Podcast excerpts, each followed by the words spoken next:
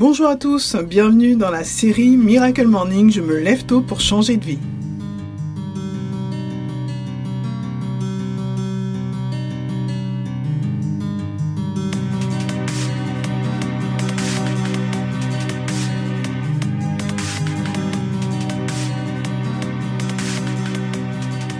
Alors comme vous le savez, nous sommes actuellement dans cette série Miracle Morning basée sur le livre d'Alelrod et nous sommes en train de balayer, découvrir la routine qu'il a proposée au travers du Lifesaver.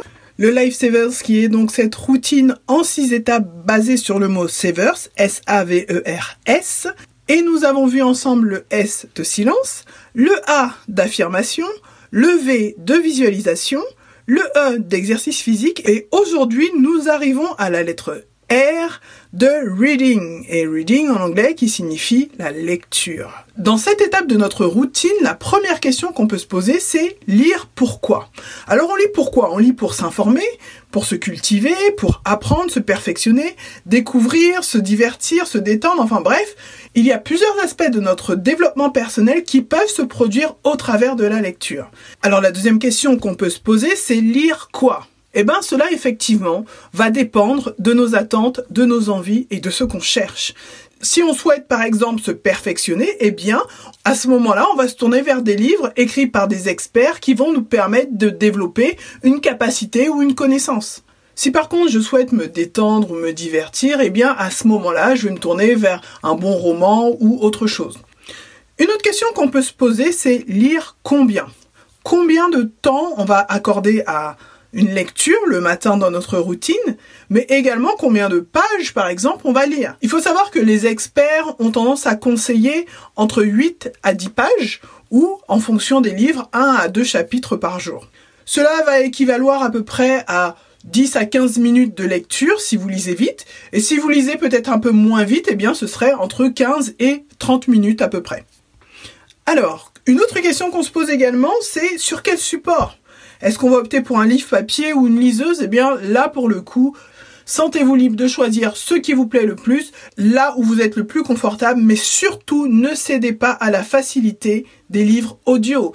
L'exercice est vraiment la lecture et non pas l'écoute. Hein, je ne dis pas que les, les, livres audio ne sont pas bons, bien au contraire, moi j'en consomme. Toutefois, dans ce temps de routine, ce qui va être important, c'est effectivement la lecture. Alors pour vous partager un petit peu ma routine, eh bien, moi, j'ai plusieurs lectures le matin. Alors, ma première lecture va être la lecture de la Bible.